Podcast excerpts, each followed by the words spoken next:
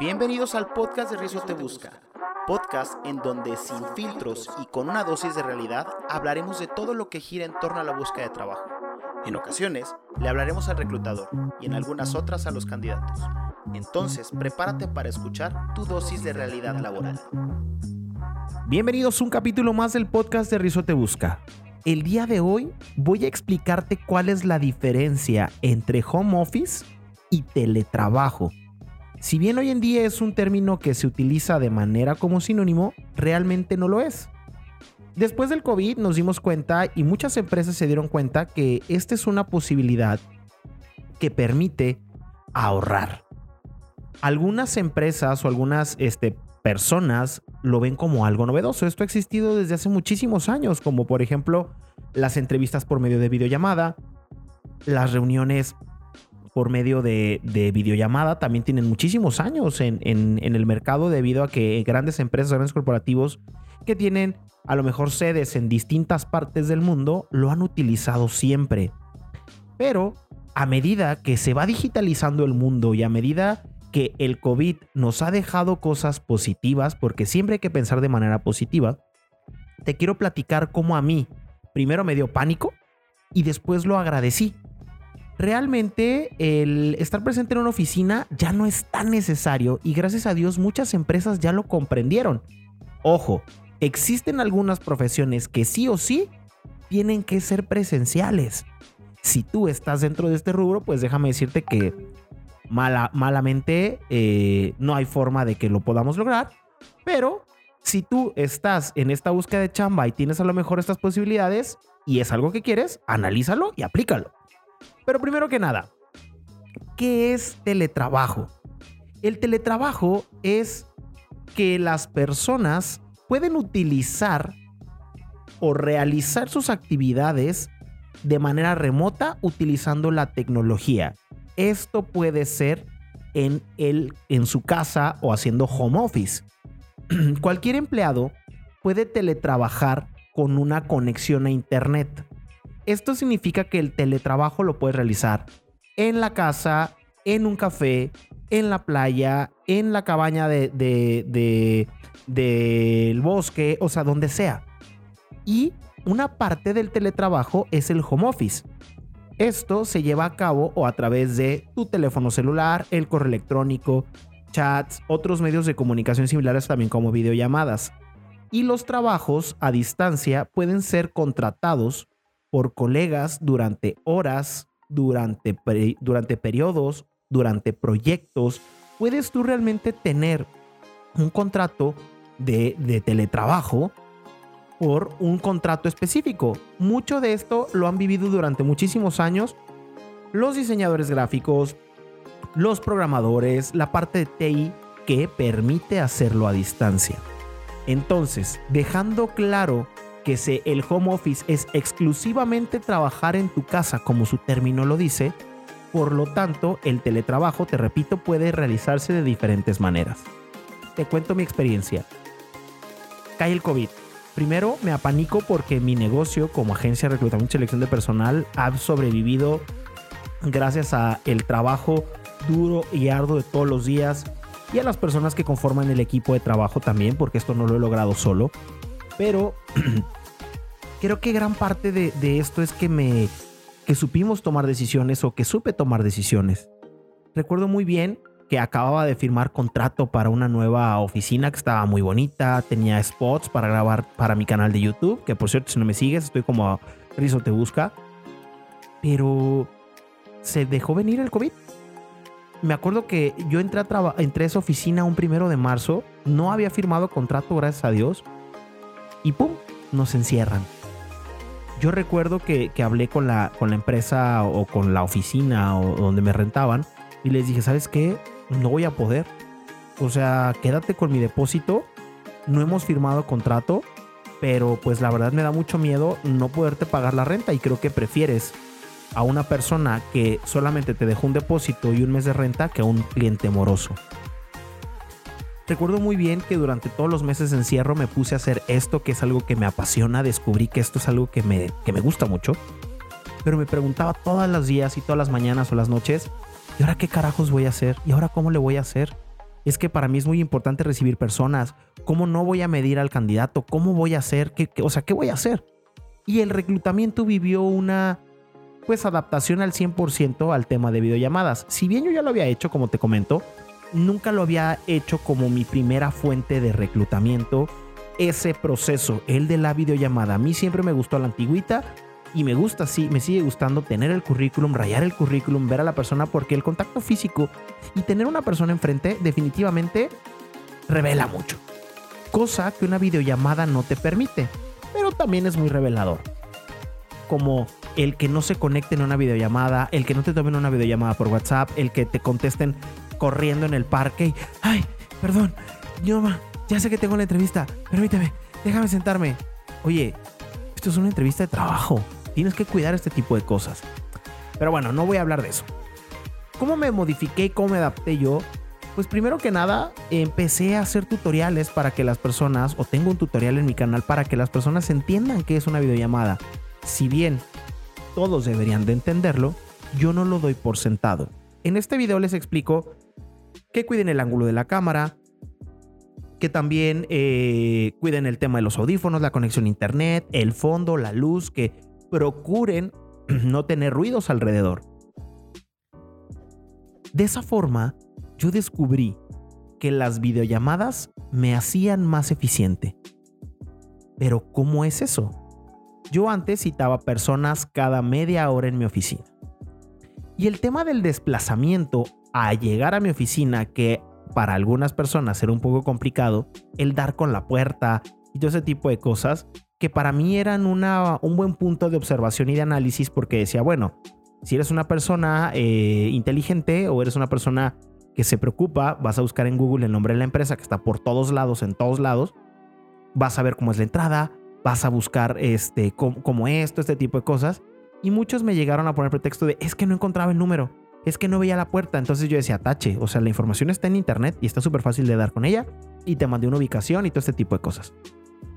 Pero las videollamadas me permitieron ser, uno, más eficiente. Dos, me permitieron verdaderamente conocer muchas cosas de las personas que antes no podía conocer. Como qué tanto se preparaban para una entrevista en sus casas, en su ambiente. Qué tanta seriedad le daban, cuánta importancia tenían.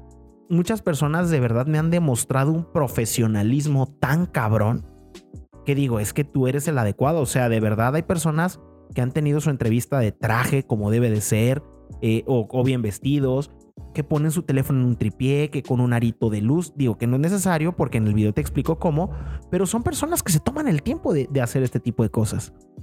Ahí es cuando yo descubrí que las personas y las videollamadas también nos dan mucha información. Digo, ahí no tengo la retroalimentación o la capacidad de análisis que en recursos humanos se llama rapport, de cómo funcionan o cómo están las personas, porque su lenguaje no verbal, pues gran parte no lo puedo analizar a través de una videollamada. Pero cómo esto me hizo más eficiente. A mí me hizo darme cuenta que puedo ser más rápido, puedo hacer preguntas más concretas y puedo tener más entrevistas.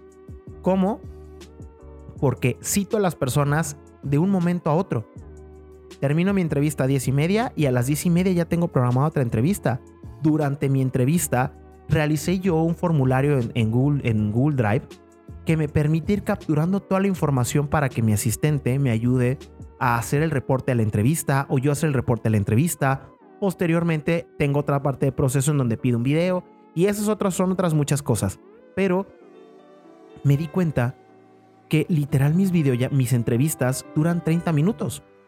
Antes se me iba el tiempo, antes perdía mucho, mucho de este tiempo, pero es una forma en la que para mí la actualización y el, y el tema del COVID me ayudó y me obligó a poderme, a poder mejorar, a poder este, ser más eficiente. Pero, ¿para qué personas o para qué profesiones el teletrabajo es adecuado para ellos? Considero yo que personas que están en contabilidad, programadores como te lo acabo de comentar, diseñadores gráficos, diseñadores web, profesionales de marketing digital o marketing online, eh, redactores, traductores, eh, toda esta parte que tiene que ver algo con, con, los medios digitales, pues ya lo puedes hacer desde tu casa o desde donde tú te encuentres, siempre y cuando tengas las necesidades o cubras las necesidades mínimas como una buena cobertura de internet, un lugar sin ruido, que a lo mejor tengas bien programado tu, horario de trabajo, que eso ya depende de ti. Pero considero yo que el teletrabajo tiene muchas ventajas, como por ejemplo no gastas en gasolina o no te subes al transporte público. Esto quiere decir que tu calidad de sueño o tus horas de sueño pueden aumentar un poco, ya que puedes hacer ejercicio también. O sea, puedes levantarte a lo mejor a la misma hora, pero te puedes salir a un parque, puedes ir al gimnasio que esté cerca de tu casa. Eh, te permite tener espacios en donde podrás a lo mejor después de comer, ¿por qué no echarte un coyotito? Yo lo disfruto bastante y cuando estoy en casa disfruto bastante, pero pues obviamente hay que regresar, ¿no? Eh, puedes tener actividades que también son súper interesantes como el poder desayunar en casa con algo nutritivo y disminuir el, el gasto de estar comprando comida en la calle. Compartes mayor cantidad de tiempo con tu familia. Digo, hay que separar las cosas. Estoy en el trabajo, estoy trabajando, me pongo a trabajar. Pero pues comes con tu, a lo mejor con tu familia, con tu esposa, con tus hijos, no sé cómo lo quieras ver desde este punto de vista, pero te permite eh, pues pasar tiempo. Y te vuelvo a repetir, reduce costos y el tema del traslado. Ahora, ¿cuáles son estos cinco consejos que yo te quiero dar para el tema del teletrabajo? Yo tengo una situación mixta porque sí voy a mi oficina porque yo necesito un lugar físico pero yo con todo mundo lo hago a través de videollamadas. O sea, todas mis entrevistas son por videollamada, casi todas mis reuniones ya son por videollamada, algunas poco a poco las he ido llevando a lo presencial, pero lo importante es esto. Ahora, el consejo número uno es, establece una rutina. La flexibilidad del, teletrabajo es algo que a veces juega en su contra porque si eres una persona que no se sabe organizar o que no sabe seguir una buena jornada de trabajo y que no sabe eh, poner límites, pues te puede perjudicar, pero si eres de esas personas súper organizadas, te permitirá organizar bien las cosas. Ahora, tu empresa deberá de medirte de manera justa, con resultados o que las empresas poco a poco han estado aumentando eh, el tema de inversión para que puedas, eh, pues, que puedan medirte de manera justa establecer los límites. ¿Por qué establecer límites es muy importante? Porque hay que establecer el límite entre el trabajo y tu vida personal. Obviamente, hay algunas cosas que pueden mezclarse, como te comentaba, el tema de, de poder comer en casa y poder comer con tu familia, pero sí hay que tener una buena forma en la que estén divididas las cosas. O si no, o si eres de las personas que se distrae muy fácil con la tele, ok, vete un café, ok, monta una oficina en uno de los cuartos de tu casa, pero busca siempre eh, tener la, la parte bien separada. Una parte súper importante es que el contacto social disminuye. Entonces, las rutinas pueden ayudarte a mantener la comunicación con tus compañeros. Eh, antes teníamos la costumbre a lo mejor de llegar y el cafecito o la mala costumbre eh, antes de, entrar a trabajar. Este si fumabas que el cigarrito. Que entonces el teletrabajo ha hecho que nuestras relaciones sociales disminuyan porque pues ya no convivimos.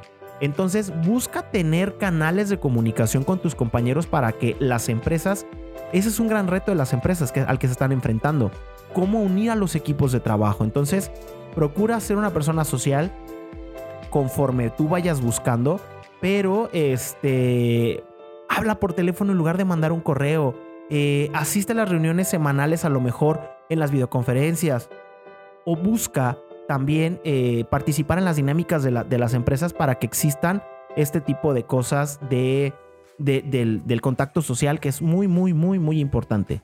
Otro consejo que te quiero dar o tip que te quiero dar es planifica bien tus tareas. Una persona que trabaja desde casa es difícil que la monitoreen más que o solo por sus resultados. Así que planifica muy bien tus semanas, planifica muy bien lo que tienes que hacer. Conviértete o te conviene tener un horario específico para empezar a trabajar, un horario específico para irte a comer y todo ese tipo de cosas para dar buenos resultados. Y sobre todo, y no menos importante, de verdad, cuida tu apariencia. Levántate en la mañana, si te gusta hacer ejercicio en la mañana, haz ejercicio en la mañana, posteriormente métete a bañar, arréglate como si fueras a trabajar, porque también el vernos bien también el, vernos al espejo y, y vernos bien arreglados, pues obviamente motiva, ¿sabes? Entonces, el hecho de que todos los días estés trabajando en pijama, de que no te bañes, todo eso, empiezas a irte en picada y empiezas a ser una persona que va a dejar de ser alineada y que va a empezar a tener problemas porque a lo mejor su propio autoestima va a empezar a disminuir. Pero busca siempre verte bien. Para ti, no para los demás. Ojo, también no exageres y, vete o procura arreglarte de manera casual o como normalmente ibas a trabajar. Si bien no te vas a poner uniforme, si es que si no lo decides, ponte algo que, pues esté acorde a, esta situación. Entonces, los consejos, como resumen, es establece una rutina, pon, eh, pon límites, interactúa socialmente, hay que planificar tareas, hay que mantener mucho, mucho, mucho, mucho la apariencia que tú tienes.